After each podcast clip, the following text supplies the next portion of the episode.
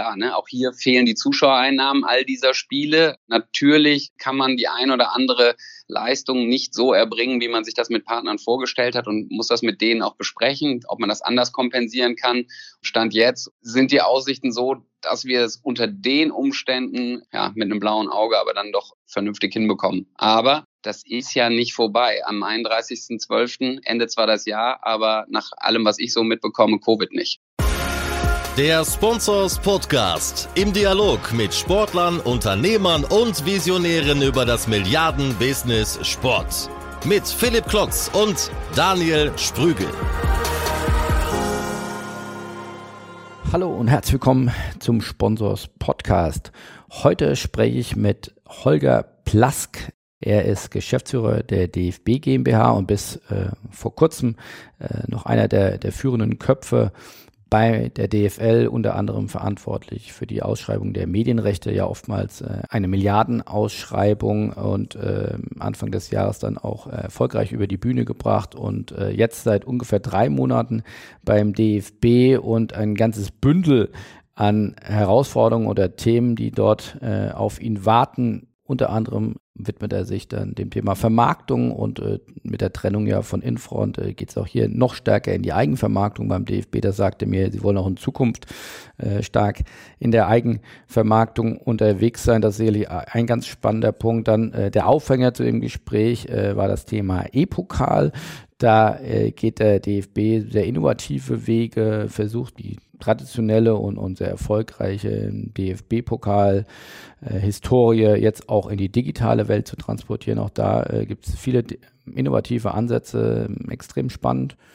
Und äh, schlussendlich, ja, könnten wir noch stundenlang weitersprechen können. Äh, Gibt es ja noch so eine kleine Europameisterschaft 2021 und 2022. Themen wie Überkommerzialisierung oder künftige Vermarktung. Er hat ein sehr spannendes Interview auch auf der eigenen Website gegeben, wo er ankündigt, dass sich äh, das Sponsoring fundamental verändern wird. Also Themen genug. Hört jetzt rein. Wir gehen am besten direkt rein in das Gespräch, in das Interview mit Holger Plask. Viel Spaß damit. Hallo Holger, guten Morgen. Ja, wir erreichen dich kurz nach äh, einem, einem Länderspiel, einem 3-1 gegen die Ukraine, jetzt drei Monate im Amt. Wie bist du beim DFB angekommen oder bist du schon angekommen? Ja, erstmal hallo Philipp, dir auch einen guten Morgen. Natürlich bin ich angekommen. In der Tat ziemlich genau drei Monate. Eine ganze Menge passiert, haben wir alle mitbekommen. Aber ich kann sagen, für mich, äh, ich bin mit offenen Armen empfangen worden hier und bin mittlerweile auch schon tief in die Themen, in die verschiedenen eingestiegen. Und äh, es liegt ja auch eine ganze Menge vor uns, beziehungsweise läuft ja auch schon ambitionierte Zeiten in der Covid-Pandemie sich um Dinge kümmern zu können, aber insbesondere auch nach vorne gerichtet. Stehen ja ein paar spannende Vorhaben an. Ausschreibung DFB-Pokal, auch die anderen Vermarktungspartnerschaften und ein Schwerpunktthema, was uns ja heute begleiten wird, wenn ich das richtig verstehe, die erste Auflage des E-Pokals. Genau, ein ganzes Bündel an Themen. Also das ist sicherlich das mit der größten Aktualität. Nichtsdestotrotz, wenn wir dich schon mal am Mikro haben, wollen wir dich natürlich da auch noch zu ein, zwei anderen Themen befragen. Jetzt warst du ja äh, lange Jahre äh, bei der DFL, da vor allem am Ende dann auch sehr federführend für die Medienausschreibung verantwortlich. Ähm, jetzt ist deine Aufgaben ja noch ein bisschen umfänglicher. Wie nimmst du jetzt den DFB nach drei Monaten wahr? Vorher hat man ja eher so die Außensicht äh, gehabt. Wie nimmt man jetzt die Innenansicht wahr? Ja, also in der Tat, du hast es angesprochen. Ich kam vor allen Dingen aus den letzten sechs Jahren ja aus dem Verantwortungsbereich der, des Medienprodukts und der Medienrechte bei der DFL. Und zum Sprung bewogen hat mich ja unter anderem auch tatsächlich die Ausweitung des äh, Verantwortungsbereichs auf, ich nenne es mal, die ganzen kommerziellen Partnerschaften darüber hinaus und ähm, insbesondere auch natürlich die tollen Mannschaften wie die Nationalmannschaft und Wettbewerbe, der DFB-Pokal, die dritte Liga, die Flyer Alarm, Frauen-Bundesliga etc damit hat sich mein, mein Feld natürlich in der Breite sehr erweitert und ja, die Herausforderungen sind damit allerdings natürlich auch nicht geringer geworden, gerade, ich habe es ja eben schon angesprochen, in, in ambitionierten Zeiten. Und äh, was die Draußen und die Innensicht angeht, ehrlicherweise habe ich natürlich über die 14 Jahre, die ich im Fußball bin, schon relativ viel mit dem DFB auch zu tun gehabt. Äh, kleine Anekdote am Rande, mein Büro jetzt hier beim DFB ist genau auf dem gleichen Flur, auf dem ich damals noch bei der DFL angefangen habe, weil wir hier auch gesessen haben. Klar, äh, wenn man dann tatsächlich auf einmal selbst eine Rolle in einer anderen Organisation spielt, dann sieht man nochmal detaillierter ähm, ein paar Dinge, aber es ist jetzt nicht so, dass ich mich ja auf eine neue Branche oder ein komplett neues Umfeld hätte einlassen müssen. Wie geht's dir denn ein Stück weit auch persönlich. Ich meine, selten wahrscheinlich so ein äh, stressiges Jahr, so stressige zwölf Monate gehabt. Erst noch die DFL-Ausschreibung, da ging es ja auch äh, um mehrere Milliarden, um das Wohl auch der Bundesliga. Äh, dann kam die Corona-Pandemie, jetzt neuer Job. Also gab schon mal stressfreiere Zeiten wahrscheinlich für dich. Sagen wir es mal so, als das im Januar bekannt geworden ist, der Wechsel, da haben mich sowieso schon die ein oder andere Nachricht erreicht und haben gesagt, naja, das wird nicht das stressbefreiteste Jahr deines Lebens. Und das war mir bewusst, klar, weil natürlich die Ausschreibung alle vier Jahre mit das größte Projekt bei der DFL dann gerade auch in meinem Verantwortungsbereich natürlich mit war und dass man dann sich im Sommer äh, sehr unmittelbar auch dann der neuen Aufgabe widmen musste, weil hier ja die Vakanz schon seit letztes Jahr im September bestand. Also ich äh, erwartet worden bin. Ähm, und im März ist da natürlich eine neue Dimension dazu gekommen, ne, die wir uns alle nicht vorstellen konnten. Ich meine, wer, wer hätte sich die ganzen Einschränkungen, die wir gerade im Leben hinnehmen, im Februar schon vorstellen können? Und dass das ihre Auswirkungen hatte, sowohl auf meinen vorherigen Job, also sprich dann zurückzukommen mit der Bundesliga, ne, neben dem Hygiene auch ein Produktionskonzept zu schaffen und die Liga zu Ende zu spielen, als auch natürlich parallel das Gleiche für hier und dass das unfassbare Auswirkungen auch auf alle Partner hat und das natürlich einen immensen Aufwand auch für alle zusammen bedeutet, das, das äh, zu lösen und damit natürlich sagen wir mal so, alle die Vorhaben und die Überlegungen, äh, die man hatte, in Hintergrund stellt, will ich nicht sagen, aber das noch dazugekommen ist. Ich, ich sag's mal so, wenn wir es schaffen, jetzt noch, du hast eben das Spiel in Leipzig angesprochen, jetzt noch das in Sevilla zu spielen und äh, das Jahr äh, so gut wie es denn geht zu Ende zu bringen, dann haben wir uns sicherlich alle mal ein paar Tage äh, Ruhe über Weihnachten verdient. Absolut. Ähm, könnt ihr denn schon absehen, Stichwort Pandemie, wie hart den DFB das getroffen hat? Ich glaube, wir hatten ja mal anfangs der Corona-Zeit auch mal ein Interview mit dem Generalsekretär geführt. Er sagte, also Herr Kurzius, dass es durchaus äh, die Gefahr besteht ja von zweistelligen Millionen Verlusten. Wir sehen das bei Bundesligisten, die teilweise ja höchst äh, relevante äh, Verluste einfahren oder zumindest BVB, glaube ich, als eindringlichstes Beispiel, aber auch Bayern hat bekannt gegeben, glaube ich, dass sie an die 100 Millionen verlieren. Ist schon abzusehen, äh, wie hart den DFB 2020 trifft du sprichst das an, wahrscheinlich wird Friedrich da Curtius darauf hingewiesen haben, dass in verschiedenen Szenarien ja damals gearbeitet worden ist. Zu dem Zeitpunkt war ja unklar, ob überhaupt noch Spiele stattfinden könnten dieses Jahr. Und es ist von den Szenarien ja fast noch jetzt unter den Bedingungen, die wir haben, der Best Case eingetreten, dass wir jetzt insbesondere die Länderspiele und auch bislang äh, die Vereinswettbewerbe im professionellen Bereich spielen konnten. Insofern ähm, ja, sicherlich ein blaues Auge, weil all das, was du ansprichst, klar, ne, auch hier fehlen die Zuschauereinnahmen all dieser Spiele, äh, insbesondere auch der Länderspiele. Natürlich äh, kann man die ein oder andere Leistung nicht so erbringen, wie man sich das mit Partnern vorgestellt hat und muss das mit denen auch besprechen, ob man das anders kompensieren kann. Und das hat auch äh, wirtschaftliche Auswirkungen auf alle im Wirtschaftsleben. Ähm, Stand jetzt, ohne dass da jetzt genaue Zahlen dran sind, wir sind natürlich auch dabei, gerade die Jahresabschlüsse vorzubereiten, obwohl jetzt ja doch noch sechs Wochen auch da sind, noch ein paar Sachen geschehen, ähm, würde ich sagen, ähm, sind die Aussichten so, dass wir es unter den Umständen, ja, mit einem blauen Auge, aber dann doch ähm, vernünftig hinbekommen. Aber, und das ist ja das, das muss man ja auch sagen, das ist ja nicht vorbei. Am 31.12. endet zwar das Jahr, aber nach allem, was ich so mitbekomme, Covid nicht. Das äh, scheint auch das Bild zu zeigen, dass, dass ich von Covid habe. Äh, lass uns doch mal eingehen auf eure größte Neuerung, äh, den E-Pokal. Was äh, habt ihr denn dort vor? Ich glaube, ihr seid im letzten Jahr dann schon mit der E-Nationalmannschaft sozusagen äh, vorgebrecht. Jetzt äh, wird auch der zweite große Wettbewerb äh, von euch äh, da noch weiter digitalisiert oder äh, wie gesagt, den E-Soccer nennt ihr es, glaube ich, oder E-Sport äh, überführt. Was habt ihr da vor? E-Football nennen wir es. Gehen wir, gehen wir mal vielleicht erstmal nochmal zwei Schritte zurück. Ja, also was ist, was ist das grundsätzliche Ansinnen im Bereich? Ja, DFB hat halt den Anspruch, in allen Bereichen des Fußballs, von der Basis, vom Amateursport bis hin in den absoluten Profibereich relevant zu sein. Da sind wir auf dem Rasen, natürlich in Zusammenarbeit mit den Vereinen, mit den Landes- und Regionalverbänden und im Profibereich zusammen mit der DFL. Und mit, sowohl mit unseren eigenen Wettbewerben, dem DFB-Pokal, als natürlich auch mit einer Nationalmannschaft So, und jetzt übertragen wir das ganze Bild einfach mal auf den virtuellen Rasen. Und dann passiert eigentlich genau das Gleiche. Wir versuchen einfach dieselbe Relevanz wiederum für Fans, für Spieler, für Clubs, für die Verbände aufzubauen. Und ja, du hast es gerade angesprochen, der eine Wettbewerb oder der Wettbewerb ist der E-Pokal gerade und natürlich die E-Nationalmannschaft im, im gleichen Sinne für uns.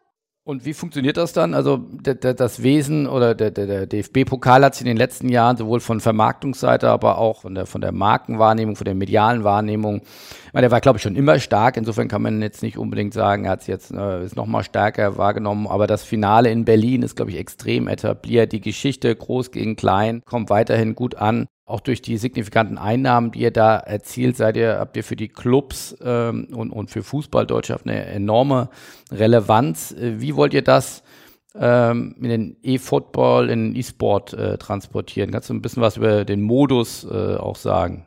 Also genau, fangen wir vielleicht mal beim Wettbewerb an und dann können wir die anderen Punkte auch alle noch angehen der, der E-Pokal gliedert sich jetzt erstmal auch, wenn du willst, in, grob in drei Phasen. Erstmal eine, eine Qualifier-Phase und die ist so gestaltet, dass ich als ambitionierter und interessierter Amateur oder vielleicht äh, auch Profispieler mein eigenes Team in, im Qualifier anmelden kann und mich dann unter die Fahne eines oder meines Vereins begeben kann. Ja, ich brauche drei bis fünf Spieler, dann kann ich teilnehmen in einer quasi offenen Qualifikationsrunde, die in vier Regionen nach Himmelsrichtung, also Nord, West, Ost, Süd, ausgespielt wird.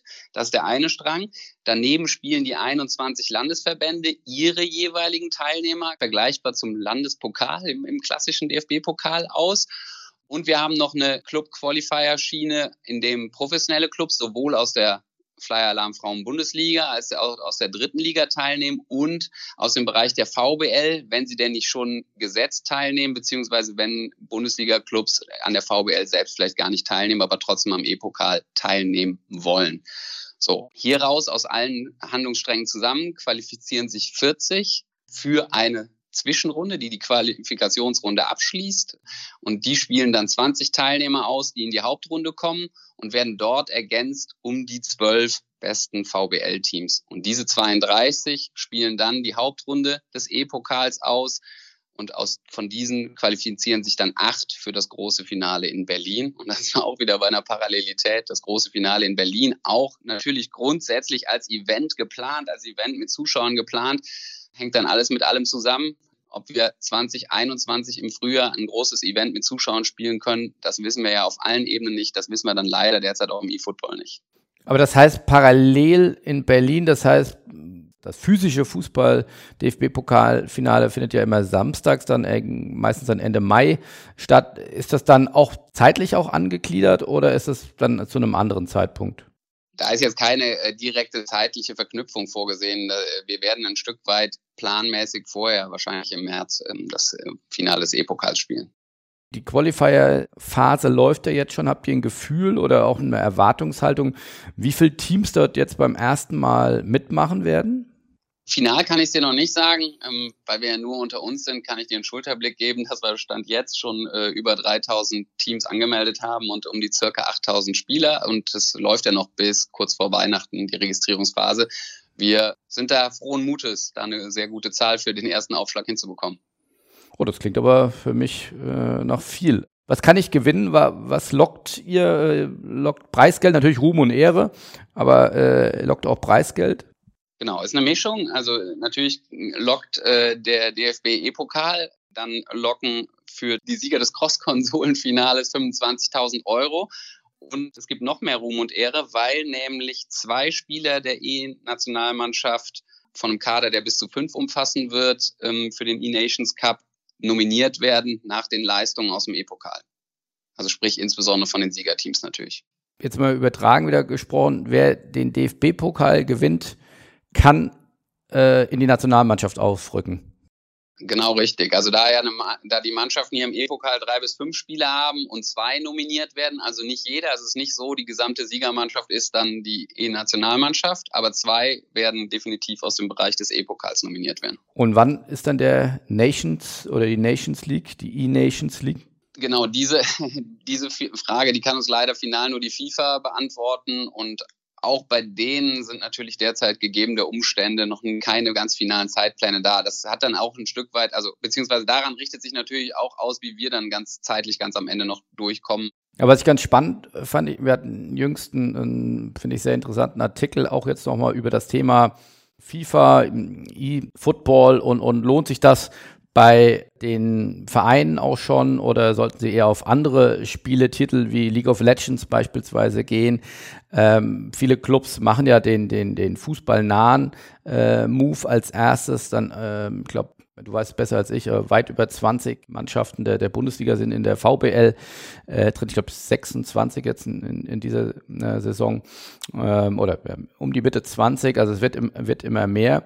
Äh, und da hat der, der Kollege Volk von der FIFA gesagt, dass Deutschland dort wirklich führend ist im, im FIFA-Bereich, im E-Football-Bereich, also da wirklich eine führende Rolle einnimmt, ist ja zunächst mal vielleicht ein bisschen überraschend, weil, glaube ich, ja Länder wie Südkorea oder auch in, in Südostasien, wo, wo äh, Gaming, glaube ich, noch verbreiteter ist, oder Amerika, wo E-Sport vielleicht noch ein Stück weit äh, größer ist, aber ihr seid da wirklich an der, an der Speerspitze offensichtlich. Also nehmt ihr das auch so wahr? Kriegt ihr da auch Feedback von anderen ähm, Verbänden im Rahmen der UEFA? Tauscht man sich darüber aus, was, was der, die anderen im, im E-Football machen? Also klar tauscht man sich aus. Also ganz so überrascht bin ich jetzt nicht, weil die Stellung des Spiels, also gerade aus dem Bereich E-Football von FIFA in Deutschland halt schon über Jahre sehr, sehr stark ist. Ja, was, was ich jetzt auch noch aus den Kooperationen mit meinem früheren Arbeitgeber als auch jetzt mit meinem jetzigen weiß und dementsprechend das Interesse halt sehr, sehr groß ist in Deutschland und damit natürlich dann auch die Nachfrage nach einer Professionalisierung in dem Bereich groß ist und dass dann sowohl die DFL als auch der DFB jetzt ähm, dann ja auch mit, mit ihrer Reputation und Autorität im Fußball dazukommt, äh, dem einen Rahmen geben, das noch unterstützen können, ja, freut uns natürlich und das machen wir gerne. Und ähm, ja, das ist dann vielleicht auch der, die Überleitung zu dem, was du, was du eben an, auch noch angedeutet hast an der Stelle. Wir merken jetzt auch, und das ist natürlich noch nicht das Niveau des DFB-Pokals, aber dass es auch ein Interesse bei unseren Partnern gibt, da einzusteigen. Ja, die Ergo ja, ganz herausgehoben als äh, Titelsponsor, die auch die schöne Aktivierungsidee hatte, die neue zu designende Trophy ähm, von den Fans abstimmen zu lassen und bestimmen zu lassen, wie die aussieht in einem, in einem Wettbewerb und sich halt äh, als Partner ganz von Anfang an jetzt direkt mit draufgesetzt hat. Und nochmal, weil wir ja nur unter uns hier sind, für dich auch der Hinweis am Rande, dass es noch einen großen Partner aus dem Bereich der Mobilität des DFB gibt, der sich demnächst auch engagieren wird. Ja, wir merken die Nachfrage an der Medialisierung dass wir sowohl mit Seven One jemand haben, der das Finale äh, tatsächlich klassisch äh, auch ins TV bringt, dass wir logischerweise auf Plattformen, wo der E-Sport eher angesiedelt ist, wie Twitch und unseren eigenen Channels, das gesamte Event medialisieren und da auch eine Nachfrage erleben. Also sprich nicht nur von denen, die aktiv spielen und mitspielen, sondern auch denen, die, die sich das anschauen. Und ähm, insofern ja, denke ich, führte eins zum anderen. Ja, das Interesse an dem Spiel, äh, sicherlich auch ähm, professionelle Aufbereitung jetzt durch durch uns und äh, durch die Kollegen im Westend, so dass ja, dass ich da nicht ganz so überrascht bin wie du jetzt, dass die Rolle in Deutschland da so stark ist. Aber es waren jetzt viele Dinge, Stichwort unter uns, hast du ja angedeutet, dass, also ich halte nochmal fest, äh, für dich mag das klar sein, für alle anderen Zuhörer glaube ich jetzt nicht so banal. Also es gibt jetzt für den E-Pokal zunächst mal, damit seid ihr ja auch glaube ich rausgegangen, jetzt einen ersten großen Sponsor, das ist die Ergo. Also die jetzt, die Ergo ist ja auch sonst schon DFB-Pokalpartner, aber die jetzt nochmal zusätzlich sozusagen äh, gesagt haben, E-Pokal, äh, das wollen wir für uns claimen, äh, das äh, klingt für uns spannend. Das ist ja zunächst mal eine schöne Aussage, dass ihr da mal mit einem sehr jungen Wettbewerb dann direkt da eine große Nachfrage bei euren Partnern erzielt. Genau, deswegen, da sind wir natürlich auch sehr froh, dass wir die Ergo dazu gewinnen konnten, dass sie ihr Engagement aus dem DFB-Pokal sofort auch äh, die Möglichkeiten im E-Pokal gesehen hat und das verlängert. Und ja, das halt aber auch neben, sagen wir mal, den klassischen Sponsoring-Varianten halt mit, mit spannenden Aktivierungen auf der Plattform bei uns macht und ähm, natürlich die Ergo selber natürlich auch erkannt hat, dass sie da eine sehr, sehr äh, spezifische Zielgruppe junger Menschen, die sich im, im äh, E-Sports tummeln, erreichen können. Also das ist ja durchaus von, von beiden auch ja, interessengerichtet. Und ja, dass sie mit der, und das habe ich ja eben noch gesagt, auch mit, mit spannenden Aktionen wie jetzt hier dieser Trophy Design ähm, Idee natürlich eine, eine ganz spannende Form von Aktivierung findet. Und hoffentlich finden die dann auch noch viele andere Nachahmer und Interessenten aus unserem bestehenden oder auch einem neuen Partner-Setup. Das äh, schauen wir uns natürlich an und wir führen da gerade sehr, sehr viele Gespräche und es gibt durchaus Interesse auch von anderen Unternehmen da noch einzusteigen. Aber der andere Hinweis war ja Mobilitätspartner. Da gibt es ja nicht so viele in eurem Portfolio aus Wolfsburg. Überlassen wir mal eurer, überlassen wir mal eurer Fantasie, weil das dann natürlich nochmal gesondert kommuniziert wird. Okay. Das äh, hört man, hört man doch gerne. Ist die Idee dann für den E-Pokal eigene äh, Sponsoren, eigene Partner zu finden? Oder äh, wollt ihr das sehr stark zusammen vermarkten, zusammenbringen? das offen gestandene Sache. Wir sind natürlich gerade in der Vermarktungskonzeption für ab 22 in vielen Bereichen, die wir in beiden Richtungen erwägen. Kann durchaus sein, dass man eine Verlängerung der Möglichkeiten aus dem DFB-Pokal daher äh, vorsieht. Die andere Option ist auch eine, ja, wir, wir sind in unseren Gedanken relativ weit, da kann ich dich aber jetzt noch nicht weiter heute dran beteiligen. Okay. Auch nochmal eine Zahl, die ich in dem Zusammenhang spannend finde, war auch bei uns in, den, in dem Artikel, wo wir über FIFA und, und, und wie das sich dann für Clubs refinanzieren lässt und was das für einen Sinn eben macht, da war die Zahl, dass 1,5 Millionen Spiele also von EA in Deutschland verkauft werden mit der aktuellen FIFA-Version. Das finde ich schon auch bemerkenswert. Also wenn man weiß, dass so ein Spiel ja, glaube ich, zwischen 60 und 80 Euro kostet, also allein wie viel Umsatz da EA macht, aber was das doch auch für ein Massenphänomen ist. Also wenn man jetzt, wie du sagst, rund äh, 3000 Mannschaften hat mit 8000 Spielern, also da ist auf jeden Fall noch auf jeden Fall noch Luft nach oben oder auf jeden Fall ein großes Potenzial und ein großer Markt. Genau, das äh, habe ich ja eben auch gesagt. Also, dass ich kann die Zahl jetzt ganz genau von EA gerade nicht bestätigen, aber dass die Zahlen in Deutschland halt schon immer sehr signifikant sind. Genau, und das jetzt nochmal runtergebrochen auf die anderen Zahlen. Klar, also A, sind wir noch im Registrierungsprozess und dann ist es natürlich auch noch ein Unterschied, ob ich selber auch casual äh, das Spiel habe und mit Freunden spiele oder ob ich mich tatsächlich auf eine Plattform begebe und versuche, am E-Pokal teilzunehmen. Wie wollt ihr das Thema denn medialisieren? Soll das vorrangig über eigenen Kanäle? Du hast eben kurz erwähnt, Twitch. Ich glaube, die VBL jetzt im, im, im dritten Jahr ist jetzt eine Kooperation mit ISL auch eingegangen, zu sagen, wir wollen hier die Profis ranlassen, die sollen das dann nochmal auf eine höhere ähm, Stufe heben. Wie wollt ihr da vorgehen? Ja, also mal vom, vom Finale und der Hauptrunde kommend, habe ich ja eben schon angedeutet, dass wir mit Seven One Sports jemanden haben, der ähm, uns da in der Medialisierung auch in einem klassischen Medienprodukt ähm, unterstützt. Aber da wir auch wissen, also wir, wir richten uns ja an eine, an eine etwas andere Zielgruppe als den rein klassischen Fußballfan, sondern die, sagen wir mal, sechs Millionen Casual Gamer in Deutschland. Und die sind natürlich auch in dem Bereich, in dem sie E-Sports passiv oder als Fan verfolgen, auf anderen Kanälen unterwegs, als wir jetzt gegebenenfalls ne, am Länderspiel oder den DFB-Pokal bei ARD und ZDF verfolgen beispielsweise.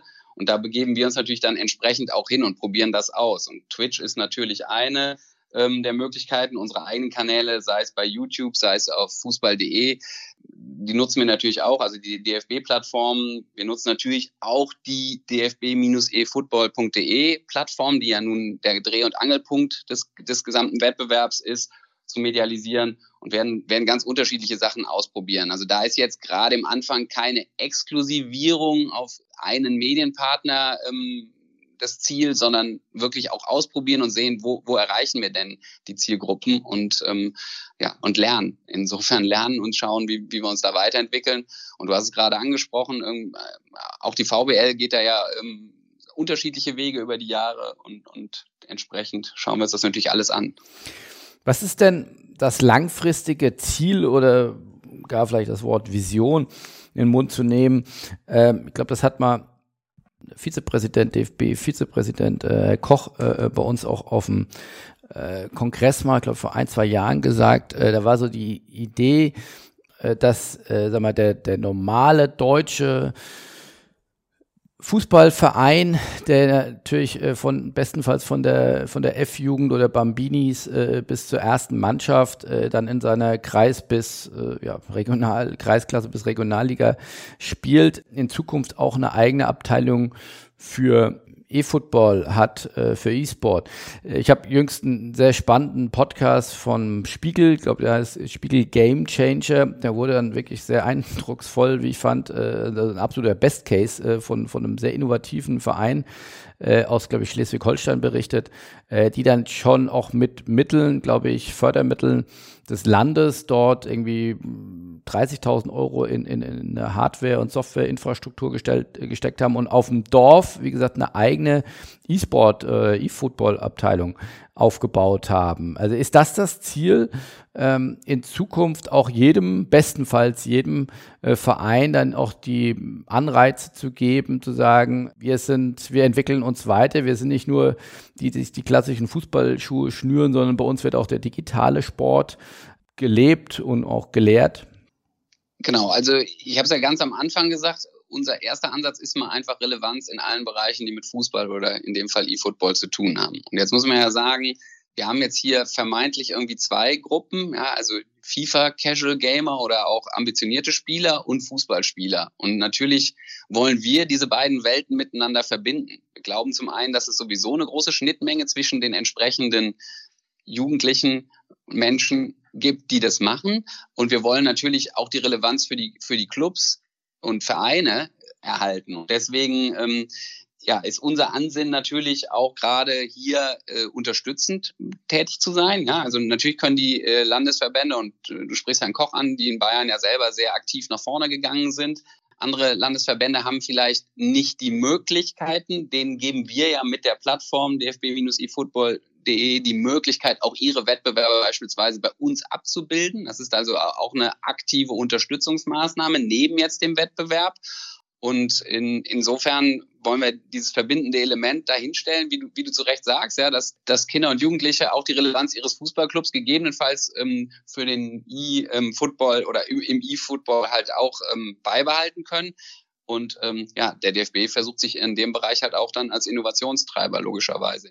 Ja, finde ich aber schon wirklich ein starker Move, weil äh, man könnte ja auch, was ja dem, dem, dem Verbands- und Vereinssport jetzt auch nicht völlig unüblich ist, dass man doch eher, sag ich mal, traditionell konservativ sagt, boah, wir, unser, unser Bestandsprodukt ist noch so stark, äh, das lassen wir erstmal auf uns zukommen und, und, und das lief auch die letzten 20 Jahre gut. Also, dass man da den Schritt da in die Zukunft wagt und da sehr, sehr progressiv mit den Veränderungen umgeht, finde ich schon mal echt ein sehr gutes Zeichen. Auf sich zukommen lassen in Zeiten der Digitalisierung scheint mir nicht die richtige Strategie. Ja, das stimmt, aber äh, es gibt einige Verbandsmenschen, äh, ich glaube, da ist die, diese Imposanz dieser äh, Entwicklung, glaube ich, noch nicht so ganz angekommen. Könnte auch was mit ihrem Alter zu tun haben. Aber ja, da wollen wir jetzt gar nicht drüber äh, weiter reden. Ähm, okay, aber ist für mich jetzt weitestgehend Haken dran, habe ich verstanden. E-Pokal, also bis Weihnachten kann man sich noch bewerben. Wie bewerbt ihr das? Macht ihr da eigene Social Media? Marketing, Online-Marketing, ähm, schickt ihr Briefe an die Vereine, wie, wie sorgt ihr dafür, äh, dass das möglichst viele Menschen mitbekommen? Also Registrierung ist noch offen bis 18.12. Das ist so ein bisschen äh, regional abhängig.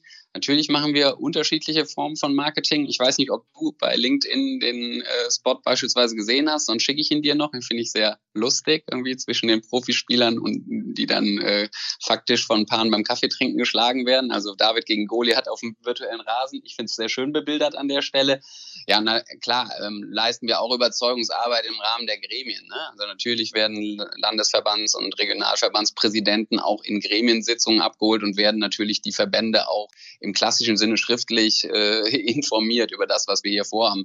Das ist äh, auch insofern wesentlich, dass wir äh, ja auch, auch politische Unterstützung für all diese Vorhaben haben müssen. Du hast es ja angesprochen, es gab ja durchaus in der Entstehung des Ganzen auch kontroverse Diskussionen darüber, ob der DFB sich dieses Thema zu eigen machen sollte hier äh, im Haus und im, im, gesamten Verbandswesen. Das Schöne ist, das ähm, scheint mir jedenfalls in den drei Monaten, in denen ich hier bin, als Erfahrung so zu sein, dass das eindeutig entschieden ist, dass man den Schritt jetzt aus, aus Überzeugung geht. Ja, wie gesagt, ich glaube, das ist nicht selbstverständlich und daher umso, umso besser.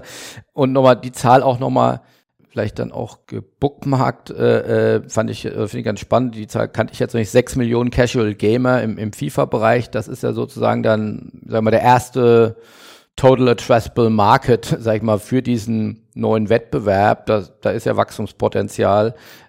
Jetzt werden wahrscheinlich nicht alle Spieler werden, aber zumindest die das dann verfolgen oder die dann Interesse für haben, ist ja auf jeden Fall eine signifikante Größe.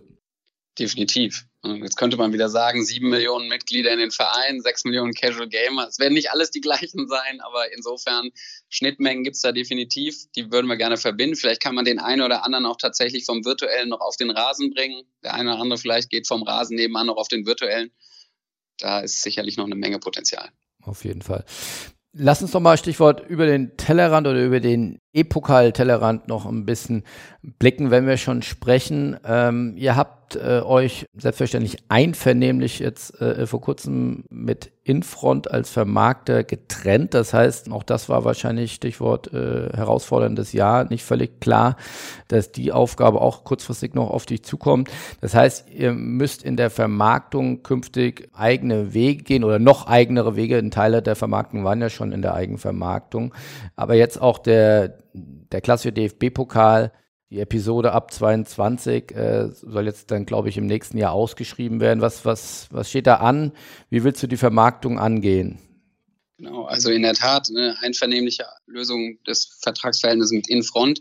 Ähm, daraus resultiert jetzt aber nicht nur ein Müssen, sondern auch ein Wollen der Eigenvermarktung tatsächlich. Und insofern ist natürlich mein Angehen in erster Linie jetzt, zu, also oder ist, ist zweigleisig. Zum einen muss ich natürlich eine Struktur haben, in denen ich die Aufgaben, die bislang eine Agentur für uns übernommen hat, tatsächlich beim DFB auch abgebildet bekomme. Ja, also alleine schon habe ich all, all das in der Abteilung, was ich brauche, um eine erfolgreiche Vermarktung durchzusetzen und haben wir auch die Kapazitäten, also entsprechende Manpower. Das ist ein, ein Bereich. Ähm, und der andere ist natürlich, dass wir uns, ähm, wenn man sich anschaut, welche Vermarktungsaufgaben kommen auf uns hinzu, du hast es gerade angesprochen, ab 22 sind inklusive Medienrechte, aber auch den Partnerschaften der DFB-Pokal frei. Es, ist auch eine ganze Menge im Bereich rund um die Nationalmannschaft, ähm, was dann zur Erneuerung, Verlängerung oder gegebenenfalls Neupartnerfindung ansteht. Dann äh, sukzessive kommt dann auch die dritte Liga und die Flyer Alarm Frauen Bundesliga wieder auf den Markt. Und all das schauen wir uns gerade konzeptionell an, überlegen, wie wir es angehen. Entsprechend, ja, das eine sind natürlich immer die Medienrechtevergaben, so, soweit die Medienrechte bei uns liegen. Das ist im Nationalmannschaftsbereich ja durch die Zentralvermarktung der UEFA nicht ganz so ausgeprägt, aber in den anderen dann schon. Ja, und äh, darüber hinaus dann natürlich die Frage, äh, wie entwickelt man Partnerschaften in der Zukunft im Bereich Sponsoring weiter oder neu?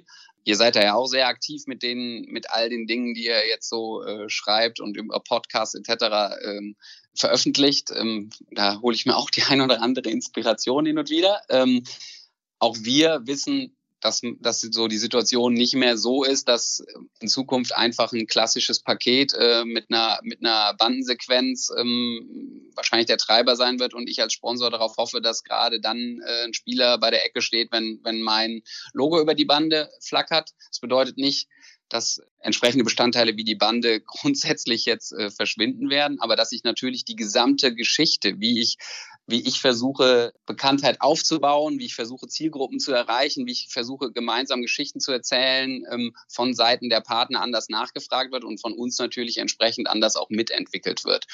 Und ähm, unser Ansatz, ohne da jetzt zu sehr ins Detail schon gehen zu wollen, auch wir schauen uns natürlich an, von welchem Leitbild und welchen Marken in den verschiedenen Wettbewerben und Mannschaften kommen wir, für welche Werte können wir entsprechend wirklich authentisch stehen und welche Möglichkeiten ergeben sich daraus, halt gemeinsame Geschichten zu erzählen und auf welchen Kanälen erreichen wir auch welche Zielgruppen. So, und das, das zusammenzubringen jetzt mit natürlich den bestehenden Partnern, die wir haben, aber gegebenenfalls auch mit, mit, mit potenziellen Partnern aus ganz neuen Segmenten. Das ist äh, sicherlich die große Herausforderung für die nächsten zwei Jahre und äh, das ist einer der Gründe, die ich äh, einfach so spannend finde, dass sie auch mit begründet haben, dass ich diesen Job hier gerne machen wollte.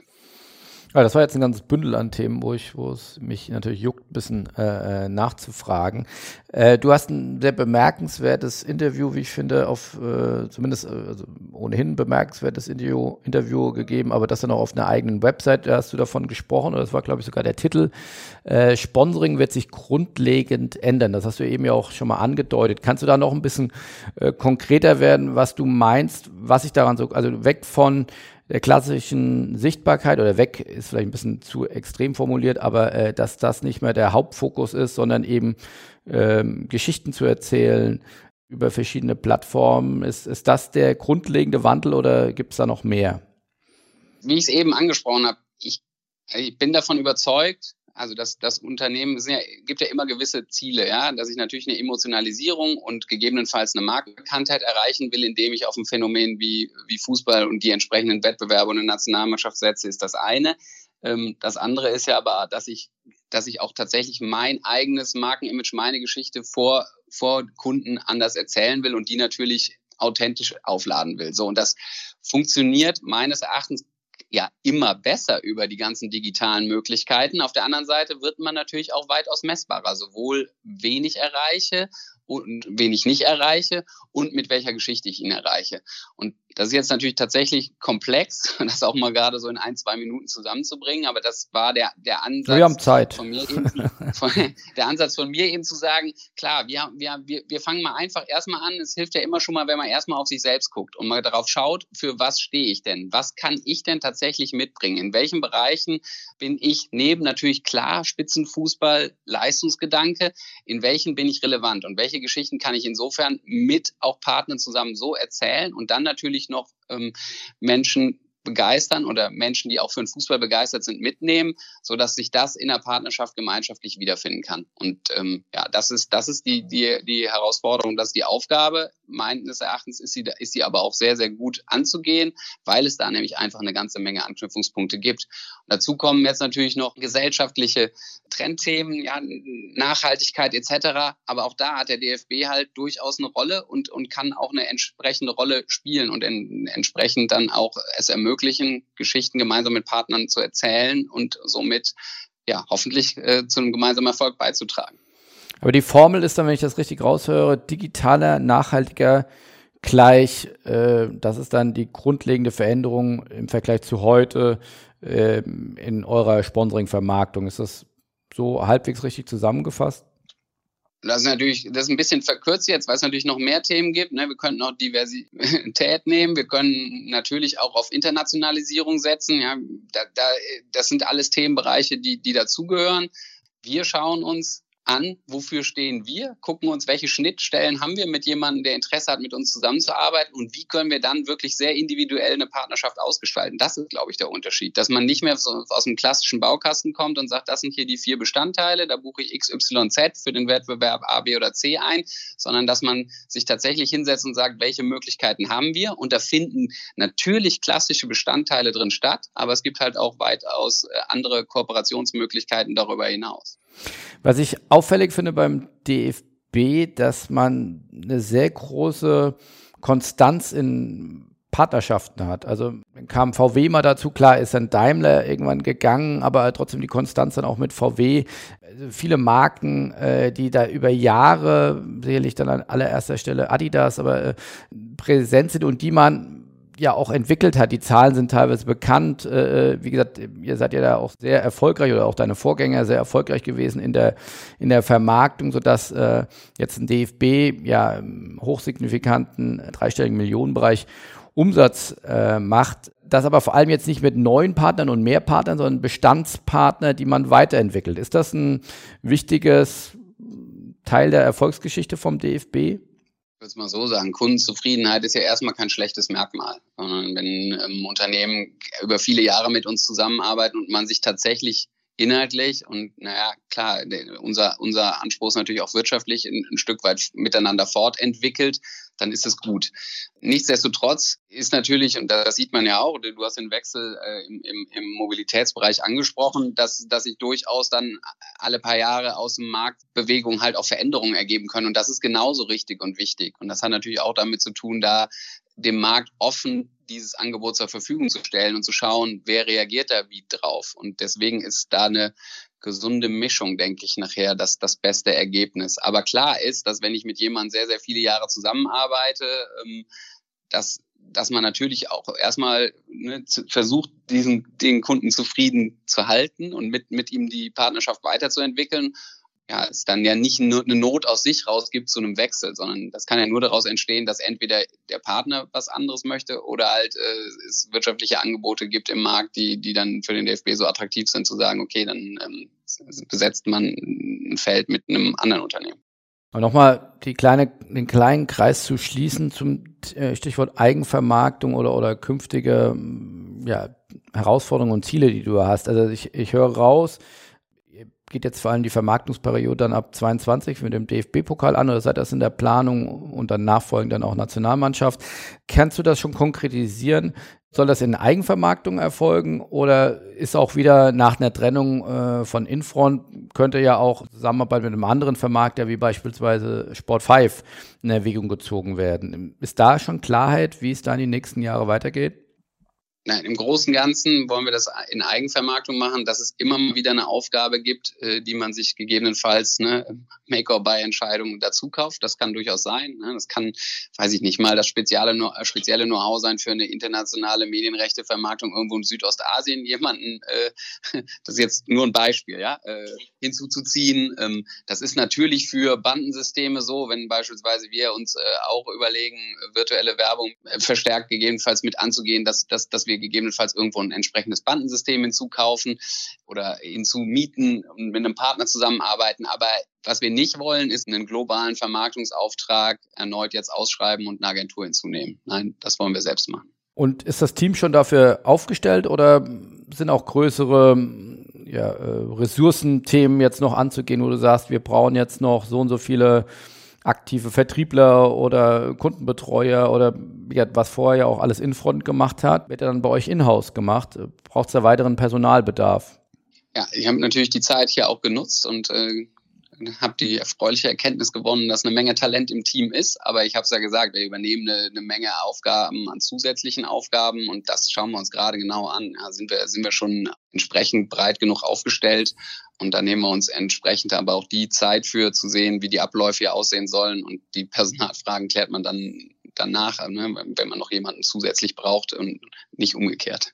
Mal abschließend vielleicht zu dem Thema Vermarktung und vielleicht auch das Thema immer wieder im Raum stehende der Überkommerzialisierung oder der, der etwaigen Überkommerzialisierung. Da hat ja jüngst sich auch Toni Kroos sich geäußert, so ein bisschen beklagt über die UEFA, dass, dass man da, wie gesagt, dass es zu viele Wettbewerbe gibt, wie die Nations League, dass die UEFA das übertreibt. Äh, gleichzeitig oder auf der anderen Seite hat Oliver Bierhoff dann auch so ein bisschen die Gesellschaft oder in einer Pressekonferenz ja so ein bisschen beklagt, dass es zu wenig Support gibt für die Nationalmannschaft. Wie, wie siehst du das Thema über Kommerzialisierung? Ist das ein Thema, was dann auch Stichwort äh, Vermarktungskonzepte für die Zukunft, wo ihr euch bewusst auch vielleicht ein bisschen anders positionieren wollt wie in der Vergangenheit? Wie sind da deine Ge Gedanken dazu?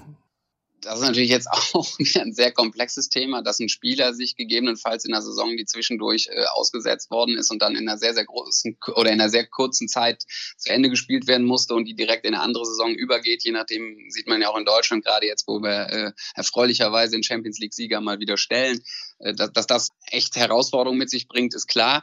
Auf der anderen Seite wissen wir auch alle aus der gleichen Zeit, das ist ja dann im März auch relativ schnell offensichtlich geworden, wie wesentlich für den Fortbestand sowohl von, von Clubs als auch Verbänden das Weiterspielen war und ist. Und dass natürlich auch entsprechend Termine, die ausgefallen sind oder Länderspiele, die ausgefallen sind, wenn denn irgend möglich nachgeholt werden, ja, um halt die wirtschaftliche Stabilität sicherzustellen ja, für jetzt und natürlich damit auch die Basis für die Zukunft zu legen. Da muss man mal in andere Sportarten gucken.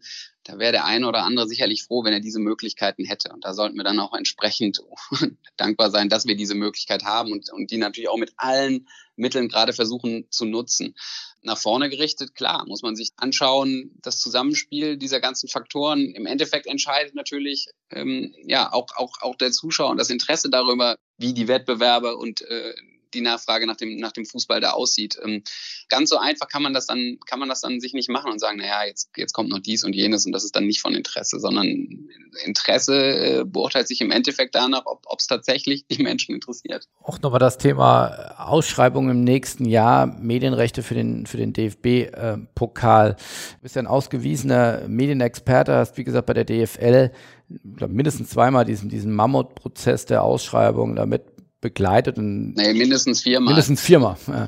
Und äh, dementsprechend die, den Medienmarkt auch extrem nah begleitet und hast Entwicklungen gesehen. Wie siehst du da die künftige Entwicklung? Es gibt ja Tendenzen oder Aussagen, die sagen, PayTV ist ein Stück weit ja, ich will nicht sagen tot, aber ist zumindest, äh, äh dass die Geschäftsmodelle funktionieren nicht wirklich oder zeigen kein Wachstum. Gleichzeitig werden die ähm, kannibalisiert, vielleicht von OTT-Anbietern, die deutlich günstigeren äh, und, und vermeintlich zeitgemäßeren Angebote haben. Gleichzeitig äh, entsteht ganz viel Nachfrage auf Seiten der großen Digitalunternehmen von Amazon, die sich mittlerweile Champions League-Rechte kaufen, bis hin zu neuen Angeboten, die gerade erst am Entstehen sind von Disney Plus Plus, Apple Plus und, und äh, was es nicht alles gibt. Wie siehst du den, den Markt für, für Medienrechte in der Zukunft? Ich weiß, auch darüber könnte man wahrscheinlich stundenlang reden, aber hast du da was, was dir direkt in den Kopf äh, kommt, wie du den Markt einschätzt?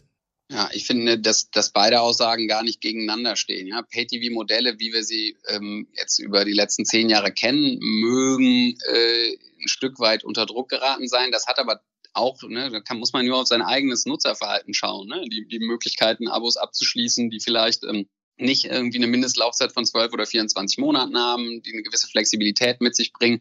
Das sind ja die, die Themen, auf die dann beispielsweise äh, in The Zone, aber auch Sky mittlerweile, aber auch, auch logischerweise Amazon setzen. So. Und insofern solange das Interesse am Fußball, sind wir wieder beim Fan halt, da groß ist, wird es meines Erachtens auch Unternehmen geben, die gerade auch in das Medienrecht investieren, weil es ihnen ja auch ermöglicht, gerade die Relevanz auf ihre jeweilige Plattform zu ziehen. So, deswegen bin ich da nicht in dem Maße, ja, besorgt, sondern das wird so sein. Da müssen wir halt nur für sorgen, auch mit den Möglichkeiten, die wir haben, dass das so bleibt. So und der ansonsten der Zeitpunkt 22, ich meine, wir haben es jetzt gesehen äh, in, in, in allen Medienrechten, äh, nicht nur an dem Prozess, wo ich selber noch beteiligt war, sondern bei anderen noch viel in, in größerem Ausmaße, dass sich natürlich eine gewisse wirtschaftliche Unsicherheit gerade in gespiegelt hat, äh, was die Ergebnisse angeht. Ähm, ja, das ist ein ambitioniertes Unterfangen jetzt für auch für für nächsten Frühjahr Sommer. Ähm, ich bin da trotzdem frohen Mutes. Wir haben uns hier ein paar spannende Überlegungen,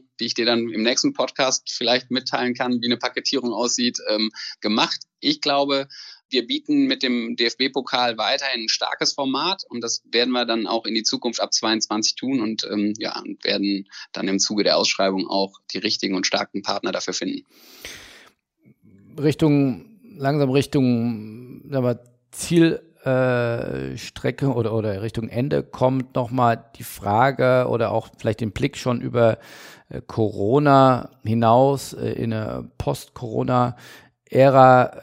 Fußball, oder es wird ja auch allen Teilen gesagt, dass äh, Corona jetzt gar keine neuen Entwicklungen äh, unbedingt mit sich bringen, sondern bestehende eigentlich nur beschleunigt. Und, und da das Thema betrifft ja einige Clubs, aber auch die Nationalmannschaft, die Herausforderung, sage ich mal, ja auch Menschen ins Stadion zu ziehen, das wird ja wahrscheinlich kurzfristig dann, wie gesagt, nach Corona auch nicht leichter. Habt ihr da schon konkrete Maßnahmen? Also das finde ich auch auf, als Branchenteilnehmer ein Stück weit die größte Herausforderung der Zukunft, äh, wie gesagt, gar nicht jetzt mit dem Zeigefinger auf, auf den DFB äh, bezogen, sondern zu sagen, es waren ja teilweise jetzt in, in Corona-Zeiten als zwischenzeitlich auch Zuschauer ins Stadion durften, wurden ja selbst die kleinsten Kapazitäten teilweise äh, nicht ausverkauft. Also siehst du eine Gefahr, dass der Sportfan sich ein Stück weit vielleicht entwöhnt hat oder ist das, ist das eine Gefahr und was kann man, was sollte man dagegen tun?